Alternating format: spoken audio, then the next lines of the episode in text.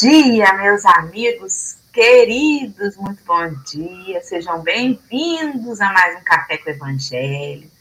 Neste dia de quarta-feira, estava aqui pensando que dia da semana era, né? Porque ainda estou com uma certa confusão. Mas é quarta-feira. Estamos aqui às sete da manhã, mais uma vez, reunidos aos amigos queridos do chat, a Dalva Santos, o Carlos Michelucci, a Rejane Maria Mendes, Consuelo Gomes, bom dia, Sônia Centeno, seja bem-vinda, Marlene Madeira, a Rejane, o Jorge Almeida, a Dilma Almeida, logo em seguida, a Marcinha Petronilha, Núbia Galeno, muito querida Núbia, bem-vinda, Helena, e Mira Portela, e todos os outros amigos e amigas que já estão com a gente cedinho para tomarmos juntos esse café com Carlos Barros, com Henrique e com Jesus. Antes de eu passar a palavra para o nosso convidado, que já tem muito tempo que não vem aqui no café, então ele precisa se reapresentar. Mas antes eu vou dar bom dia para o Henrique, está aí no canto da tela, pensativo, olhando para baixo. Bom dia, senhor. Bom dia, Dora. Bom dia, Carlos. Bom dia, pessoal do chat. Estou pensativo. Acho que é o meu primeiro café do ano. Pode é primeiro. Bom dia. Não? Eu fiz depois? Não sei. A minha vida virou um grande misturado. Não sei. Um bom dia. Que temos um bom café hoje. Carlos, para quem não conhece, quem não lembra, quem clicou o carro a primeira vez aqui, lembre quem é Carlos. Bom dia. Bom dia, meus amigos. Que a paz do Senhor esteja conosco. Meu nome é Carlos Barros, completo. Eu sou de Saquarema, do Irmancheira. Estou há mais ou menos 25 anos na doutrina, atuando né, humildemente. E aqui estou mais uma vez agradecendo adora por essa condição de participar desse programa tão maravilhoso. Tomando esse cafezinho gostoso e que possamos nos manter assim né, por muitos, muitos anos, porque a doutrina necessita né, dessa, essas informações que são trazidas. Muita paz a todos, que esse programa possa estar ligado a todos nossos irmãos de jornada. E assim vai ser, né? Para quem acha que o microfone do Carlos Barros está com ruído, vai dizer assim, tá chiando. Eu já falei a mesma coisa, ele disse assim, olha, eu não tenho como consertar isso, porque são as cigarras. O Carlos mora afastado do centro da cidade. E ele está cheio de natureza em torno. Então, os barulhinhos são até muito agradáveis. Se a gente parar para pensar, a gente, a gente é muito chato, né, ser humano, né? Eu, você vê, primeira coisa que eu falei, tá com ruído no som, mas tem que reclamar, porque não parei para ouvir? É claramente o barulho da cigarra, né? E aí, como a gente está ouvindo agora, e o chat também aqui, eu já botei todo mundo neurótico igual a mim, com barulho, de vez em quando a gente se manifesta. Tá chiando o microfone, não é um chiado, é simplesmente a cigarra. Já está aí para vocês no chat do café, no YouTube, no Facebook, o link para acompanhar o texto de hoje. Essa leitura de hoje, que segue o roteiro daquele livro de capa azul da FEB, né, que a gente lê os textos de Emmanuel, que fazem comentário acerca do Evangelho de Mateus, mas ele foi tirado primeiramente de um livro chamado Dinheiro. E aí o título desse texto é talentos. Então, se você não tem o texto em mãos, está aí o link para que você possa acompanhá-lo. Antes da gente fazer, então, a leitura desse texto, eu vou fazer uma prece inicial, brevemente. O Carlos vai ficar com encerramento, então vamos orar para que a gente possa começar o trabalho aqui com mais inspiração, com o coração mais aberto. Vamos rogar nesse início de manhã a Deus, nosso Pai, que nos inspire neste dia, para que a gente possa ouvir os ruídos ao redor sem julgamento. Ajuda-nos, Senhor, a não andar por aí em defensiva, mas com o coração aberto para compreender, para ter olhos de ver, ouvidos de ouvir e perceber a tua presença, o teu convite a nos chamar em cada oportunidade, em cada irmão que se apresentar em nosso caminho nesse dia. Que nós não sejamos responsáveis pelo ruído nas vidas alheias, com as nossas sombras, os nossos vícios, mas que a gente procure silenciar dentro para ouvir com amor o que está por fora. Assim pedimos para que nossos ouvidos ouçam hoje as palavras de Carlos, a leitura do texto e que possa ecoar intimamente para fazer alguma diferença, pouquinho a pouquinho, na nossa trajetória. Que assim possa ser, com a graça de Deus. E assim será. Vamos seguindo, então. Carlos, seja bem-vindo mais uma vez. Obrigada mais uma vez pela sua disponibilidade, seu retorno. E vamos que vamos fazer a leitura e começar esse papo aí. Vamos que vamos. É, capítulo 13, Talentos. É a Bíblia do Caminho, né? Testamento Xavieriano. E, como sempre, o nosso querido Emmanuel trazendo para nós esse texto que a gente, em princípio, quando lê, parece que eles não têm uma ligação, né? Os itens não têm uma ligação, mas depois a gente vai ver que ele começa e termina fechando esse texto de uma maneira maravilhosa. Então, item 1, a pobreza não é criação do Todo Misericordioso. Ela existe somente em função da ignorância do homem que, por vezes, se arroja aos princípios, desculpem, aos precipícios da inconformação ou da ociosidade gerando o desequilíbrio e a penúria. Nosso segundo item, há talentos do Senhor distribuídos por todas as criaturas em toda parte. 3. Observa os elementos de trabalho que a vida te conferiu e não te esqueças que a única fonte de origem e de sustentação da riqueza legítima é o trabalho. 4. O ouro é talento com que se pode ampliar o progresso. 5. O apuro da inteligência é recurso de extensão da cultura. 6. A escassez é o processo da aquisição de nobres qualidades para quem aprende a servir. 7. A alegria é fonte de estímulo. Oito, a dor, para quem se consagra à aceitação construtiva, é capaz de se transformar em manancial de humildade. Nove, cada qual de nós recebe na herança congênita do pretérito as possibilidades de serviço que nos caracterizam as tendências no mundo de acordo com os méritos e necessidades que apresentemos. 10. Em razão disso, é indispensável saibamos aproveitar o tempo. Qual deve o tempo ser utilizado, de vez que os dias correm sobre os dias, até que o Senhor nos tome conta dos créditos que generosamente nos emprestou.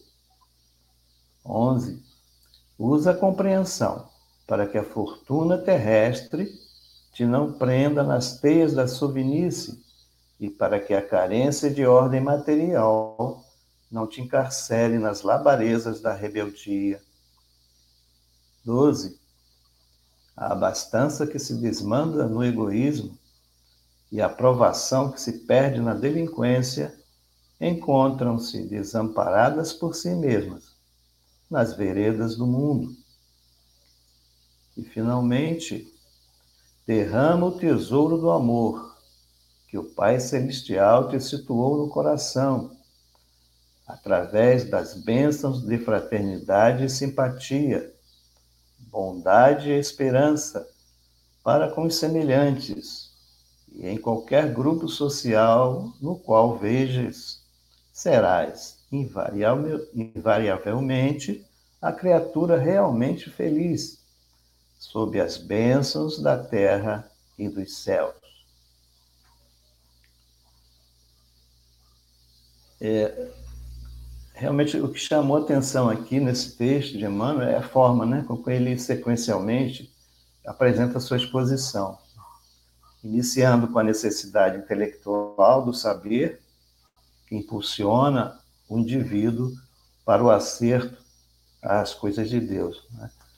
Então, é, é básico que precisamos compreender a vida, compreender como nós estamos atuando nesse contexto vivencial, né? como ser humano e como espírito imortal. E, e ele encerra nos convidando a amar o próximo, isto é, fechando com a parte moral. Como diz o Espírito da Verdade, né? As duas asas do Espírito. Eu fiz aqui algumas, uma, alguns apanhados para a gente depois a gente conversar mais amplamente sobre isso, não é? Então, é, no começo é, é nos exortando os talentos de acordo com a capacidade de cada um de nós, não é? De explorá-los com sabedoria, como na parábola. Na parábola nós vamos ver que né, o Senhor não dá o mesmo número de talentos para todos. Então, dá de acordo com as condições de cada um, não é isso? Depois ele nos fala da lei do trabalho, e sem o qual o homem não encontra dignidade, definha. Seguindo, nos falou sobre como aplicar os recursos decorrentes da remuneração pelo trabalho, né? aplicá-lo com inteligência. Depois ele nos fala do óbvio da viúva, quando cedemos aquilo que nos fará falta em prol do semelhante. Depois ele vai nos falar é, que quando trabalhamos com alegria, contagiamos o ar com bons frutos. Depois ele vai nos dizer sobre a superação através da dor, a fim de não estacionarmos no bem que devemos realizar. Nos falou do tempo que recebemos de Deus para as realizações a que vimos experienciar na Terra nos falou também que precisamos compartilhar os talentos que recebemos, abolindo o egoísmo. E, por fim, segundo a lei de sociedade, levarmos o que temos de melhor para benefício do nosso semelhante.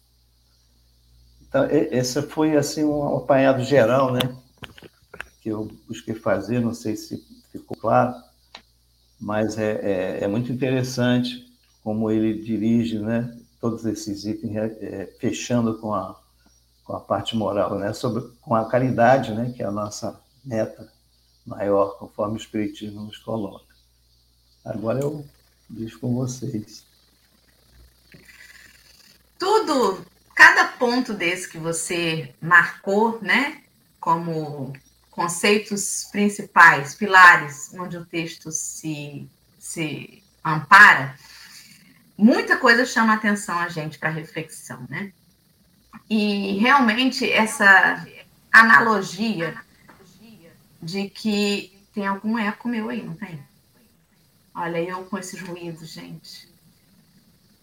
Estou ouvindo um retorno da minha voz. Mas então, quando ele fala de que cada um recebe uma quantidade de talentos, e aqui no texto ele vem dizer que cada um de nós recebe na herança congênita do pretérito as possibilidades de serviço que nos caracterizam as tendências no mundo, de acordo com os méritos e necessidades que apresentemos. Isso explica muita coisa, né? Porque existem pessoas que têm muita facilidade com negócios, e outras pessoas, por mais que se empenhem, parece que nada vai para frente, né? E o Marcelo Turra costuma dizer sempre que a gente bota na conta de Deus. E diz assim: bota lá o adesivo no carro. Foi Deus que me deu. E aí o sujeito que anda a pé, não consegue nunca comprar o carro dele, olha para aquilo. Assim, caraca lá, Deus deu para aquele ali o carro. E eu, minha bicicleta vive dando ruim, nem de bicicleta eu consigo andar. Por que, que Deus deu para ele a possibilidade de ter esse carro e não para mim. Aí muitos vêm na meritocracia humana dizer assim: tem que trabalhar.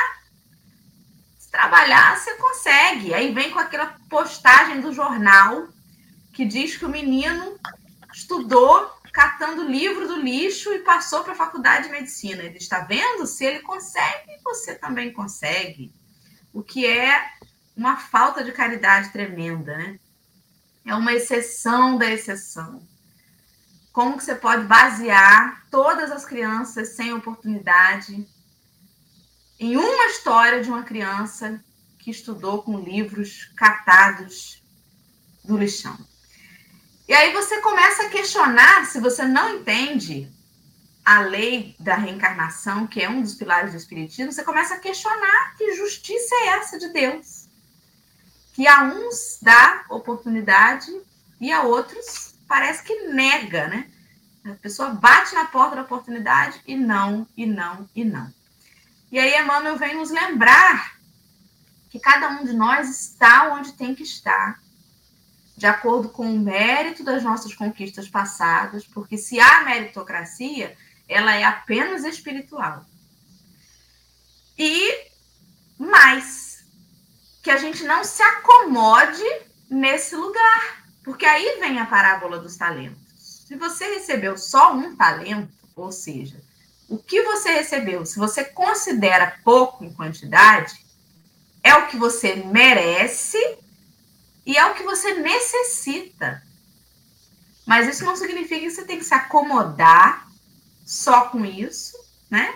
e não que você tem que buscar mais. Aliás, e sim que você precisa sempre buscar mais.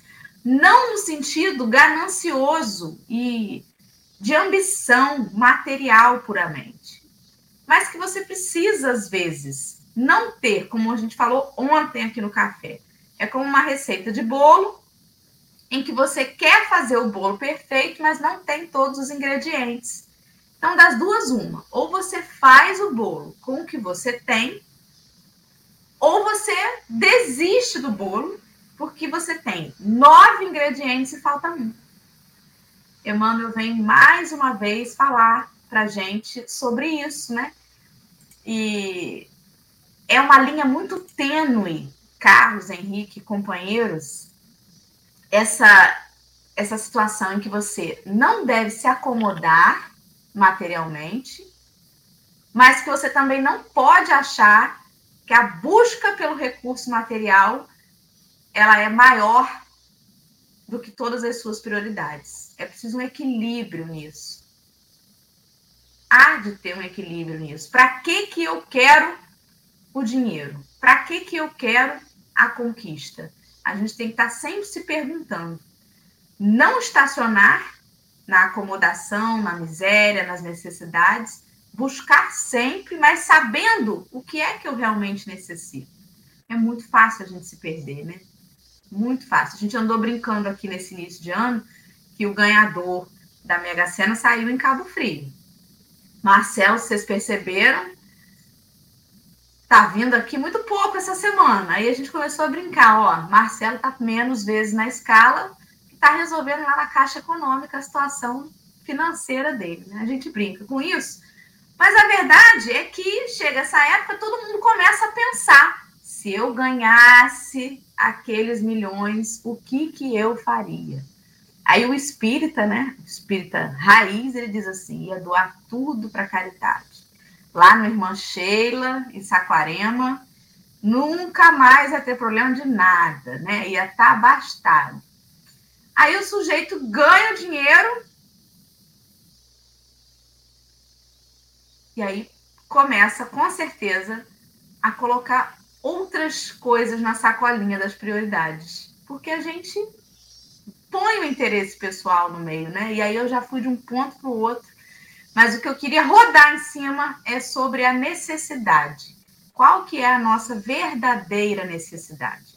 Por que, que o Senhor nos pede que multiplique os nossos talentos? O que, que significa multiplicar esses talentos? Será que ele queria que a gente fizesse uma conta poupança, descobrisse qual banco que rende mais para multiplicar o talento? Será que é sobre isso? O não deixar parado? Será que é sobre não deixar embaixo do colchão que a praça vai roer? Bota no banco que vai render? Aplica no Bitcoin? Era sobre isso? O que, que significa multiplicar os talentos? E aqui a gente está falando do dinheiro mesmo, né? Da, da matéria, das conquistas materiais, o que, que significa isso para os nossos corações? É sobre essa reflexão que eu fiquei na cabeça pensando, né? Para que que a gente amontoa? Para que que a gente trabalha? Qual é o interesse real do nosso coração? Henrique, você quer comentar alguma coisa?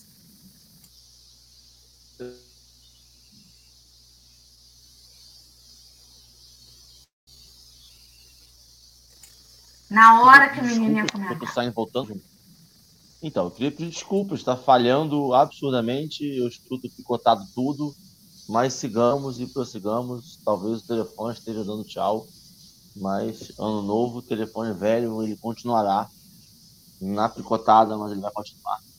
Dora, eu vou só dar uma adaptada no que você falou ontem e que você repetiu hoje do bolo eu acho que o problema nem é sobre essa adaptação da receita de bolo e a falta de alguns ingredientes. Eu acho que o problema é a gente interpretar errado o que a gente tem que fazer. A gente olha a receita, é um bolo, a gente olha os ingredientes.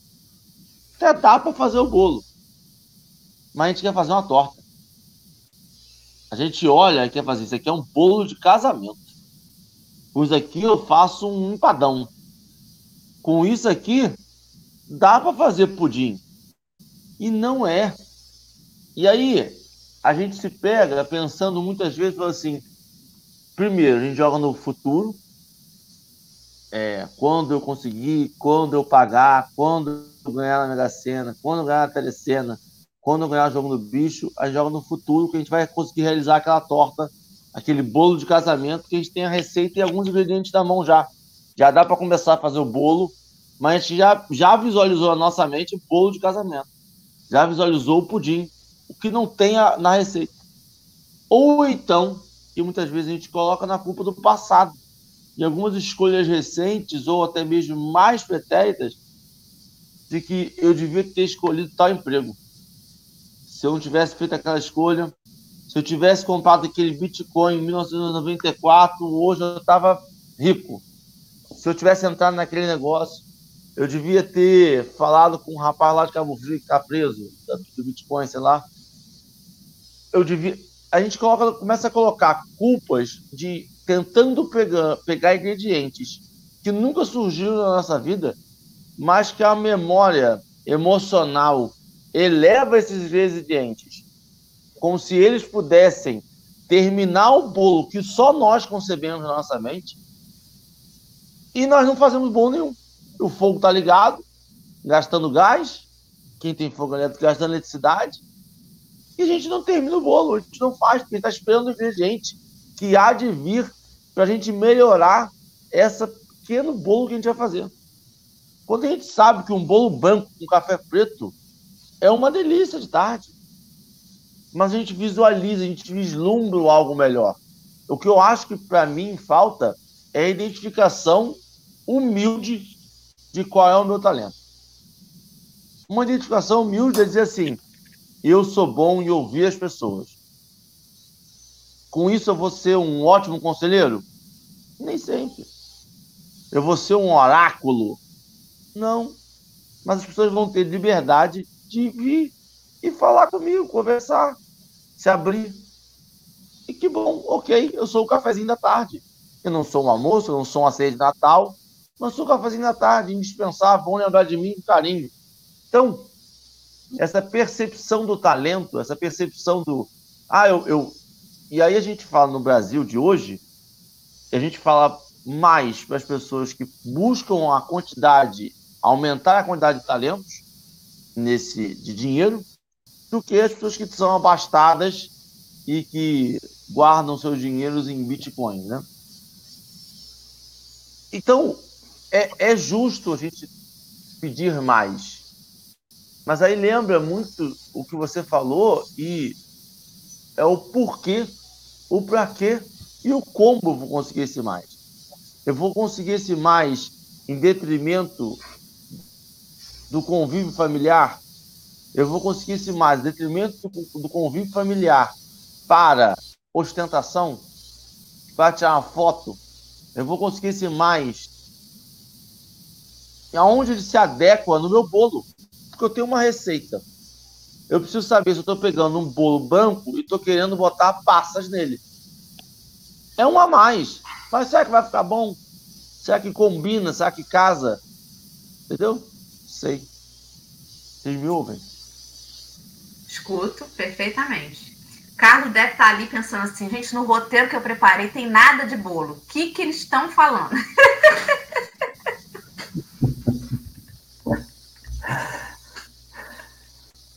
É interessante, Fala, né? Porque os talentos são inatos, né? Nós, quando recebemos os talentos do Senhor e trazemos esses talentos, é para que nós os utilizemos.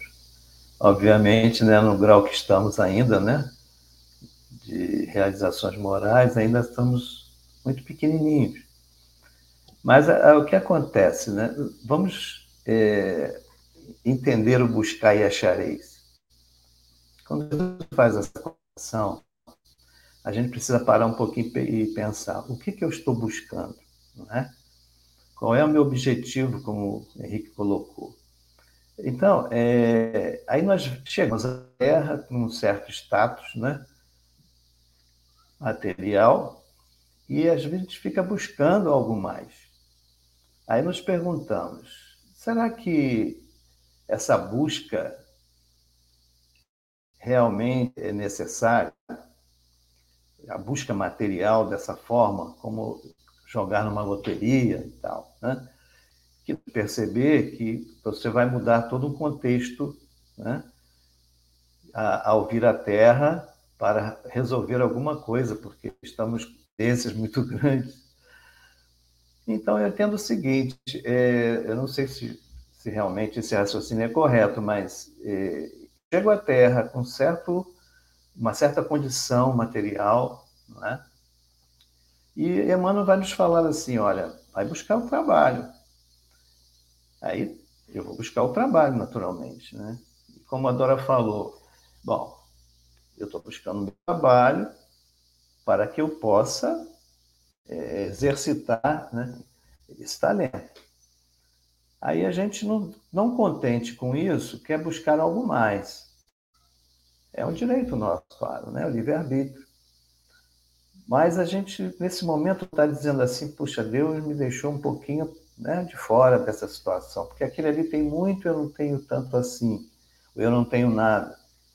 Quer dizer, a gente se vê numa realidade atual, esquecendo que nós estamos, estamos trazendo lá do passado remoto alguma coisa que ficou pendente e que precisamos resolver aqui.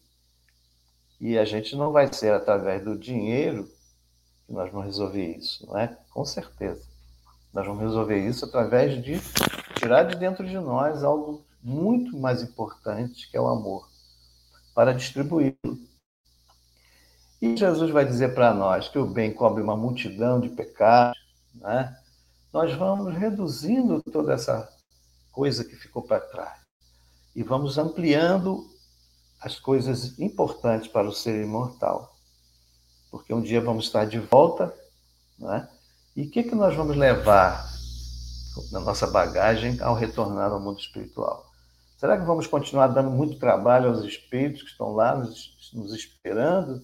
Ou já vamos trabalhar ajudando o progresso? Porque eu acho que esse é o objetivo né, de todo espírito encarnado é ajudar Deus na sua, na sua seara, né? Trabalhar em prol de ajudá-lo. A gente está filosofando, mas no, no, ponto de vista de que você tem hoje, o trabalho é que vai resolver, como meu irmão coloca. Né? E não eu buscar né, algo, algo por fora sem fazer força. Que eu posso conseguir. Será que vai ser útil para mim? A experiência mostra que nem sempre, não é? Nem sempre acontece isso. Nós vemos aí as situações dessas pessoas que ganharam na loteria, por exemplo, que passaram problemas seríssimos. Por quê? Porque não estão preparadas para isso também, não é? Elas estão preparadas para viver aquela vida que ela recebeu do Pai, porque o Pai é justo. Ele nos deu aquilo que merecemos, como Dora colocou. Aí eu quero buscar mais, e não é esse mais espiritual, que é a, a nossa dívida né? está no espírito. E aí a gente se vê é, tentando algo que vai nos trazer alguns problemas futuros, com certeza. Então, é, é, se buscar e achareis, ele, ele tem que ser buscar aquilo que vai nos fazer progredir, né? que vai nos elevar como espírito imortal. Porque a gente esquece muito disso, né? Eu estou aqui na Terra, mas eu vou voltar. E essa volta precisa ser muito bem pensada né, e bem trabalhada para que a gente não tenha os mesmos inconvenientes dessa encarnação que estamos vivendo. Passei. É, isso que você falou é muito importante, né, sobre o trabalho. E normalmente quem pensa em ganhar na loteria pensa em parar de trabalhar, né? Eu me recordo que eu trabalhava há, uns anos atrás numa clínica em São Gonçalo. E aí, na hora, na hora do almoço, o técnico estava lá consertando a cadeira. Aí ele falou assim: tem paciente depois do almoço? Eu falei assim: não, ainda tem, ainda tem um tempinho ainda. Ele, então eu vou lá embaixo comer alguma coisa e volto para terminar. Ele não voltou. E cadê Renatinho? Renatinho não volta, não volta, não volta. Depois a gente ficou sabendo. Renatinho, na hora do almoço, passou na banca para conferir. Ganhou na loto fácil. Na época devia ser uns 250 mil. Sumiu, não voltou mais. Eu não consegui trabalhar aquele dia, porque ele não voltou para terminar de consertar a cadeira. Meteu o pé, depois a gente ficou sabendo que ele abriu uma oficina, enfim, né? Ele não retornou. E aí eu fico pensando o quanto que às vezes a gente a gente pensa no ócio como uma coisa boa, né? A gente fala assim, ai, quando eu morrer eu quero ir para o céu. Para quê? Descansar em paz. Bota na minha lápide, assim, Dora descansou em paz. Como se eu fosse, a partir daquele momento, um resort, né? Ficar sentada numa rede, olhando para o mar. E não é sobre isso. Ah, eu quero muito, se eu ganhasse na loteria, nunca mais eu botava um, uma, uma roupa social para ir trabalhar. Ai, nunca mais. Eu não, jogava fora todos os meus sapatos, ia ter só chinelo porque as pessoas acham que o não trabalhar mais é algo positivo.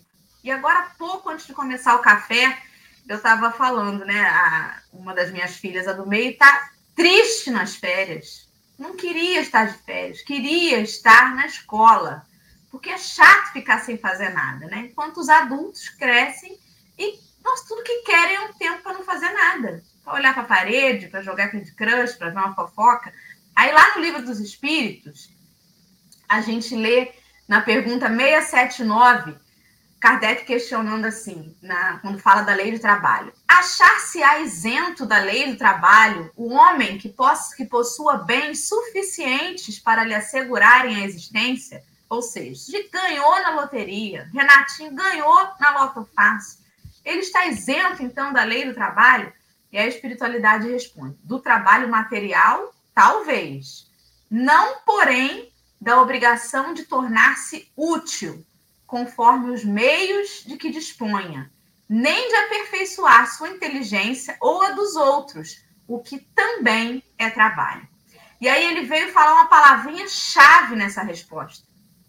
Que tem mais na resposta, mas aí vocês vão lá no livro dos Espíritos para procurar, 679, tá? Mas o que ele falou é sobre a obrigação de tornar-se útil. Olha que interessante isso. Sobre utilidade. Sobre o que quer que você faça ser útil a alguém. Não é só sobre você. Ah, eu vou trabalhar para conquistar o pão de cada dia para minha casa, para minha família. Mas o seu trabalho, ele é útil para alguém? Então não é sobre ir lá só bater um ponto. Não é sobre só chegar lá fazer alguma coisa para conquistar o dinheiro de volta. O quanto o que você faz, seja trabalho material ou um trabalho espiritual, o quanto as suas atitudes revertem em utilidade para o outro. Desde aquele companheiro que acorda às quatro e meia da manhã para começar a fazer lá, sovar o pão, a fazer a massa, para você às sete horas da manhã tomar um café com pão, ouvindo café com o evangelho, o que ele fez lá foi para garantir a moeda para sua família. Mas ele precisa ter consciência de que aquele pão que faz está servindo à mesa de alguém. Então, o nosso trabalho precisa ter essa responsabilidade, essa seriedade de o que eu faço não é só sobre mim. Não adianta eu querer correr para bater o ponto na hora que acabou o meu serviço. Eu não posso deixar de ser útil para aquele companheiro. Imagina se eu estou trabalhando numa repartição, tenho que terminar de preencher uma ficha aqui para o Carlos, mas bateu o meu ponto. Fala assim: tchau, Carlos, ó, acabou minha hora, amanhã você volta para terminar de preencher. Poxa vida, né? Não é só sobre a gente. No fim das contas, é sobre o outro, sempre. Se não houver essa troca, a gente não cresce. Nesse mesmo, nessa mesma parte do livro dos Espíritos, ele pergunta também, na pergunta anterior, se nos mundos mais aperfeiçoados os homens se acham submetidos à necessidade de trabalhar. E aí a gente vem ouvir que a natureza do trabalho está em relação com a natureza das necessidades. Quanto menos materiais são as necessidades, menos material é o trabalho. Mas o homem não se conserva inativo e inútil. Ou seja, quanto mais você evolui, às vezes mais trabalho você tem para fazer porque quanto mais evoluídos, menos a gente se preocupa conosco. Mais a gente tem um olhar sobre o outro. Por isso que a criatura mais evoluída, ela pode até ganhar na loteria, pode até ter o dinheiro, mas ela não vai sossegar em ficar num resort parado na rede olhando por nada. Ela vai estar sempre pensando o que eu posso fazer pelos meus semelhantes. Não é sobre o meu descanso na rede eterno. É sobre e agora? E agora que eu tô bem aqui e lá na Bahia tem um monte de irmãos meus sofrendo pra caramba ainda as consequências da enchente, né, da, da chuva. É sobre aquele comichão do incomodar dentro da gente. Eu tô bem, mas eu vou ficar nesse bem aqui eterno? E os meus companheiros? E os meus irmãos? É sobre esse incômodo que a gente precisa sentir, que é saudável, é indicativo de evolução, incomodar-se com a dor alheia, né? Estou eu viajando de novo. Conversem comigo. Então, rapidinho. Eu, pelo que eu consegui entender, porque é muito difícil entender, cortando algumas palavras e algumas sílabas, mas pelo que eu consegui entender, sabe o que eu sinto, Dora? É que a gente fica tentando adaptar a, a, a nossa realidade em vez de modificá-la. Qual é a diferença para mim? eu dou uma nova interpretação às coisas que eu estou fazendo, mas não mudo o que eu estou fazendo. Por exemplo, a gente inventou esse negócio de trabalho, beleza. Emprego nem sempre precisa ser útil. A gente pode ir para um emprego e só perder tempo de vida. Coisas que eu não consigo entender. Porque se a gente está na Terra, a gente vai passar oito horas do nosso dia trabalhando, como que a gente pode aceitar que algumas coisas vão ser só perda de tempo? como que a gente pode passar a nossa vida sem tentar interpretar aquilo ou sem tentar modificar aquilo para que o ser útil para mim de alguma forma ou para outras pessoas. Porque eu sinto que a gente fica tentando dourar uma pílula que não dá para ser dourada. A gente tem que talvez rever. E aí a gente, por exemplo, a gente fica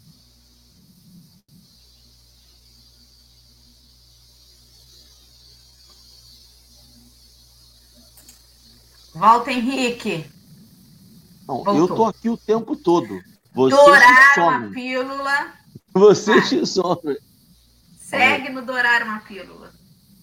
Porque eu, o que acontece? Eu sinto que a gente fica com muito dedo para falar sobre esse pensamento da sociedade, desse pensamento do outro, desse pensamento de, poxa, mas você vai ganhar uma na na Loto Fácil, na Mega Sena e vai resgatar todo mundo da Bahia. Ou você vai gastar todo o seu dinheiro dando para casa espírita, para casa espírita. E a gente percebe que essas ações pontuais, elas acontecem de tempos em tempos. Todo mundo tem um a gente, na nossa, a gente vê Criança Esperança, é, GRAAC, do, do, do SBT, essas lives de solidariedade que aconteceram. A gente tem eventos pontuais onde temos uma doação, uma, uma doação substancial, que você fala, rapaz, isso vai mudar pessoas mesmo. É muita coisa sendo doada. Mas que com o tempo você percebe que não muda absolutamente Nada. E aí, por que, a gente percebe que não muda? Porque a gente muda naquele momento, ajuda aquelas pessoas, mas a sociedade, o dia a dia, eu fiz a doação, automaticamente na minha cabeça, eu cumpri o meu dever social e não preciso mais olhar para trás. Eu não, não tenho essa necessidade do dia a dia. Eu não tenho necessidade de mudar a forma como a sociedade levou essas pessoas até lá. A gente julga pessoas que pegam filhos e vão para o sinal e falam assim: mas precisa trazer a criança para cá? Que absurdo. A gente acha que tem creche municipal em todo, toda cidade, toda esquina, como se tivesse vagas espalhadas. E aí a gente começa a perceber que quando ele fala que não vai para a avareza, pensa no dinheiro de uma forma para ajudar você ao trabalho. E eu acho que é muito as ligações que ele faz é, do egoísmo, se perder na delinquência, e depois tem uma coisinha de raiva, que ele fala de rebeldia. Porque a gente, quando é confrontado com algumas verdades, e essa verdade que a nossa sociedade, o nosso conjunto de pessoas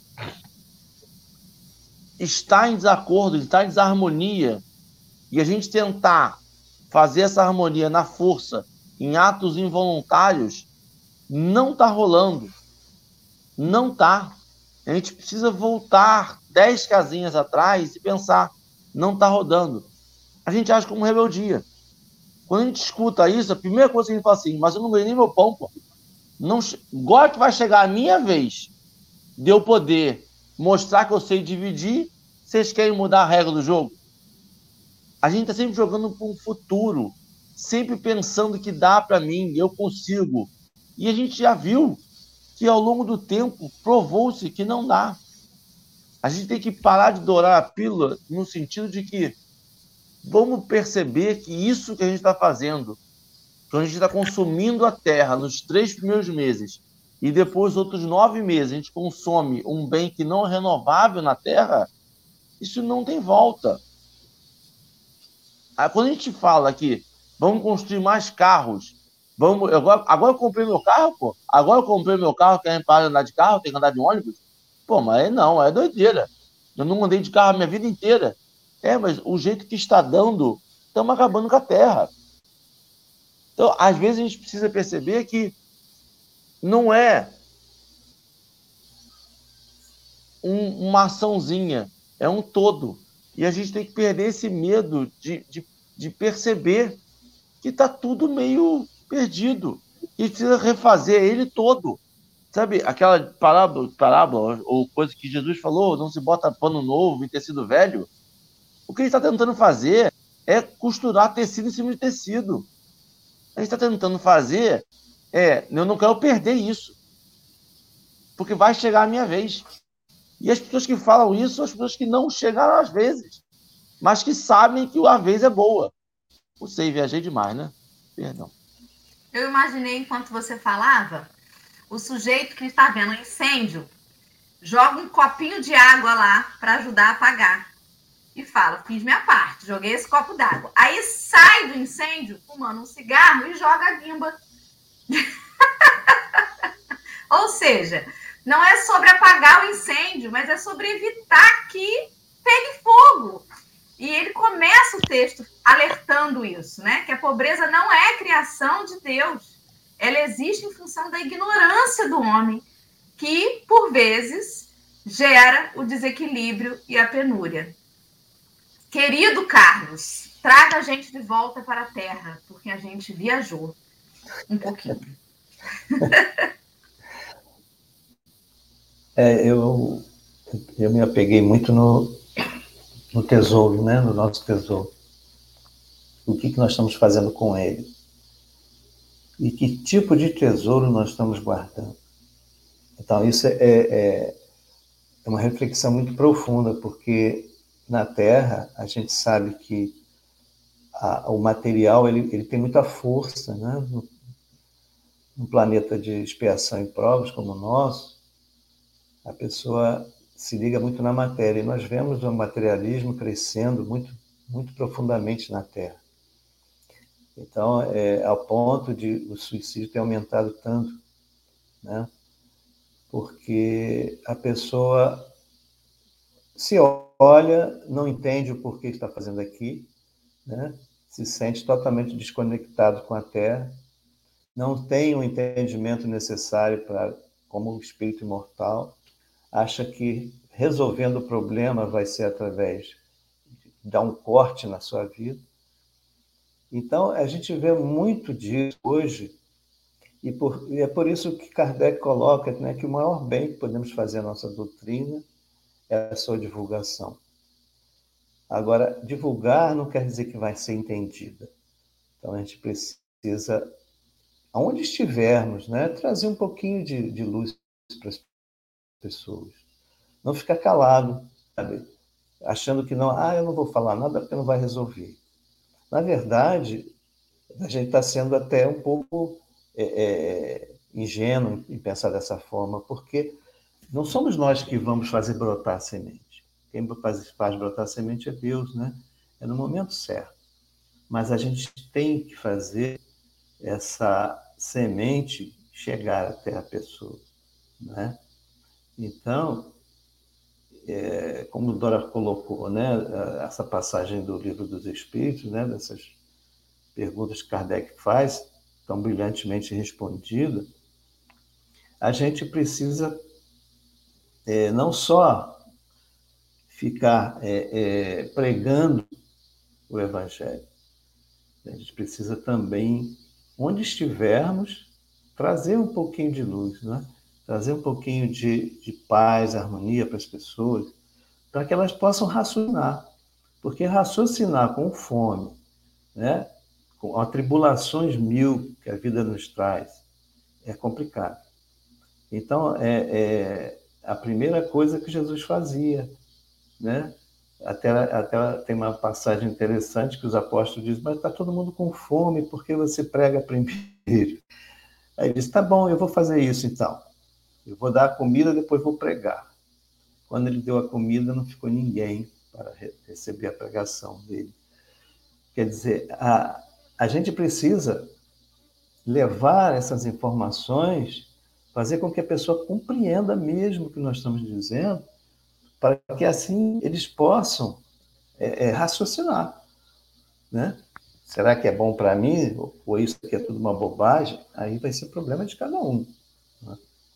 Então, esse tesouro que Jesus coloca, ele tem que ser o, o, vamos dizer assim, quando, quando Emmanuel coloca o ouro, né, eu vejo assim o ouro é, é, não só como o dinheiro, eu vejo como o tempo também, que fazemos do tempo em que Deus nos deu dessa encarnação. O que nós estamos fazendo desse tempo?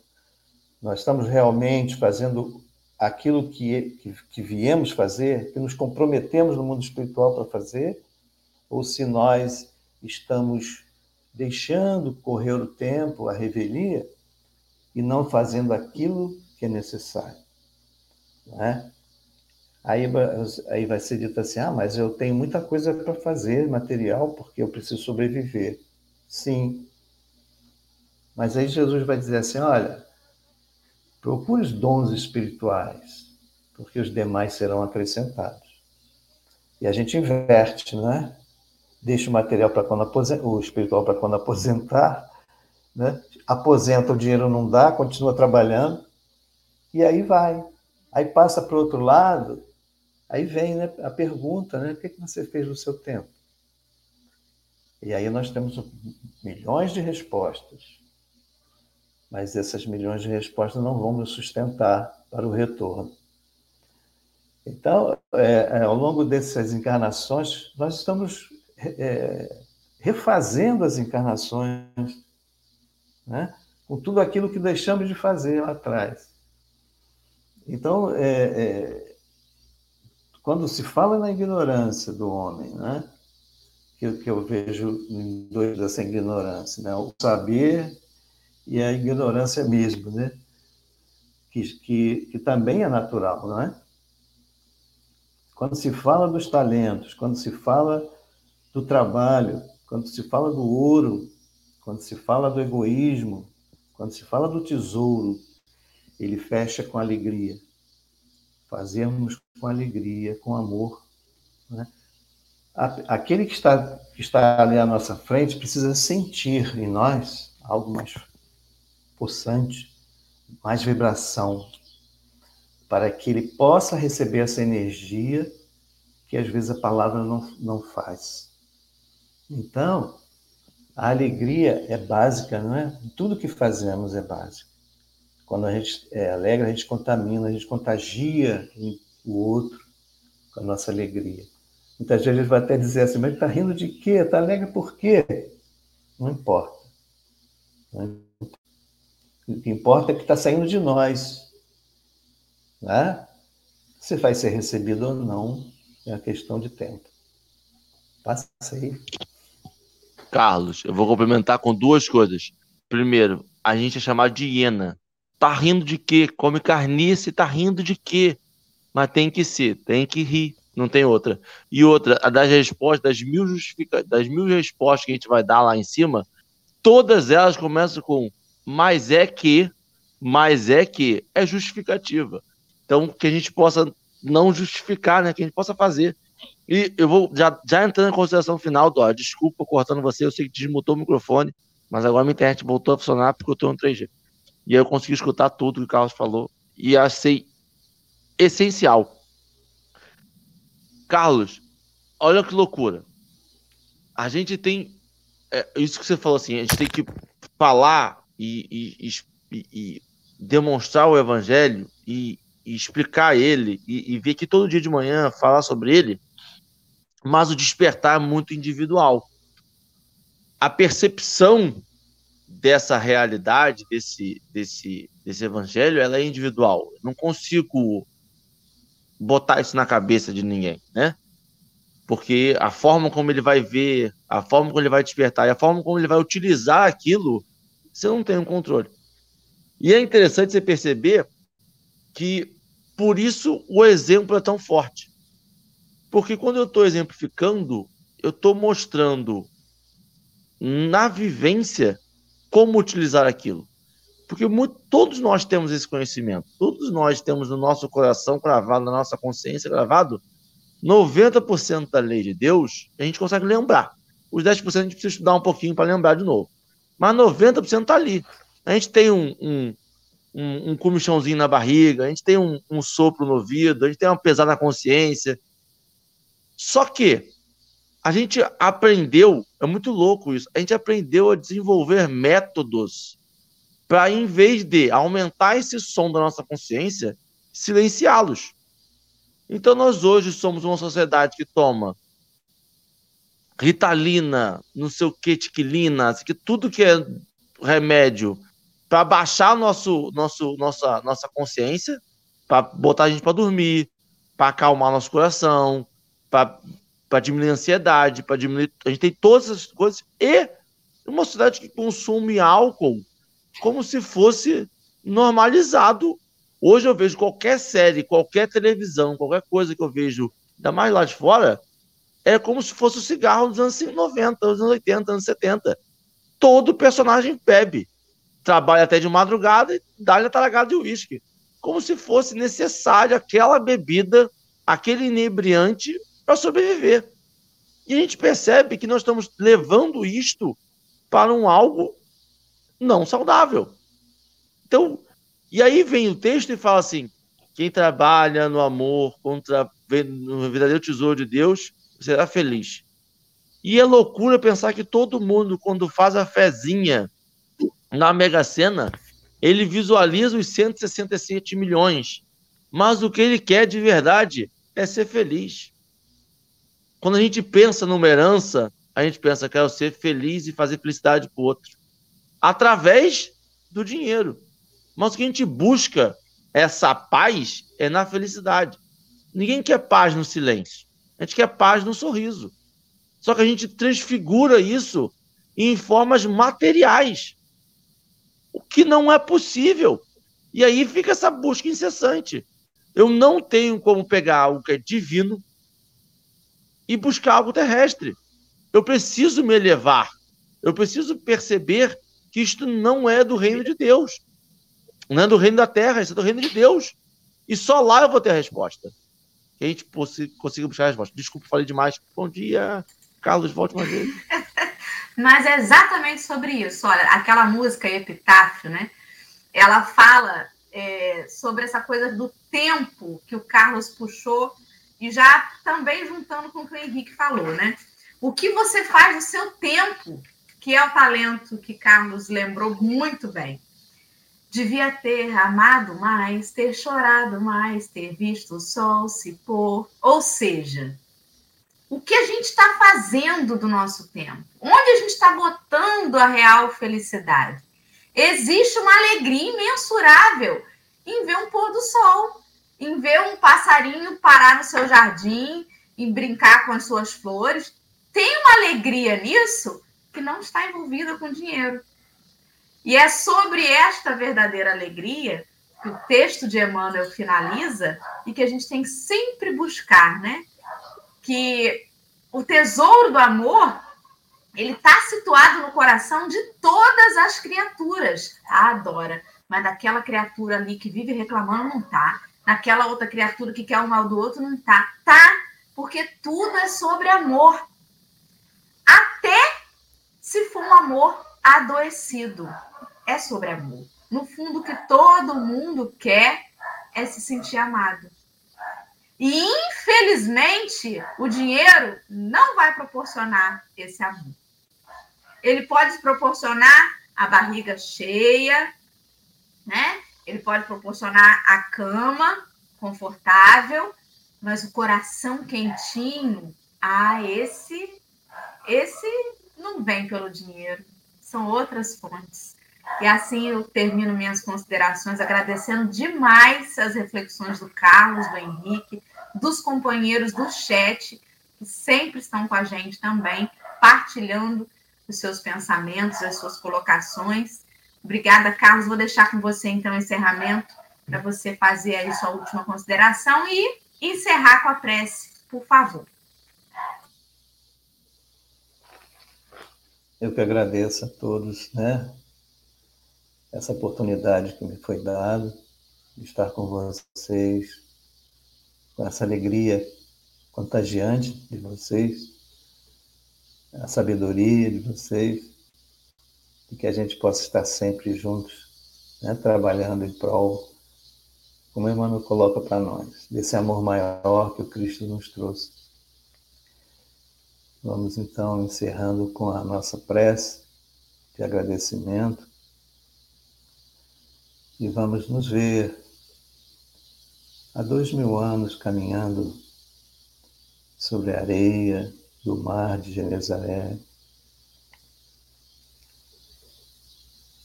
Mais à frente, algumas pessoas estão sentadas na areia, conversando, e estamos nos aproximando. Ao chegar à frente, um deles se levanta e nos convida a sentar. E ele vai nos trazendo palavras maravilhosas que nunca tínhamos ouvido. Bem-aventurados aflitos, bem-aventurados mansos e pacíficos, bem-aventurados aqueles que têm fome e sede de justiça. E aqui estamos, Senhor, nesse momento, agradecidos por tanto amor, agradecidos por essa canção que é um marco em nossa história de espírito imortal. Estamos nos momentos derradeiros de uma transformação moral do nosso planeta querido. Abençoa-nos, Senhor, dê-nos força para nos manter firmes nesse barco, nessa terra maravilhosa, através de trabalhar em nós os seus ensinamentos, as suas palavras de luz. E assim, Senhor, Agradecidos mais uma vez, vamos fazer a nossa prece final, aquela que tu nos ensinaste. Pai nosso que estás nos céus, santificado seja vosso nome. Venha a nós o vosso reino. Seja feita a vossa vontade assim na terra como nos céus. O pão nosso de cada dia nos dai hoje. Perdoai as nossas ofensas, assim como nós perdoamos aqueles que nos têm ofendido. Não nos deixeis cair em tentação, mas livrai-nos do mal. Que assim seja, graças a Deus.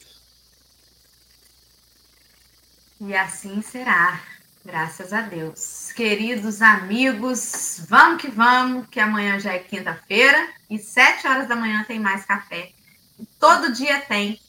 Até amanhã. Beijos. Geisa, feliz aniversário, Geisa. Não sei se ela está assistindo. Parabéns.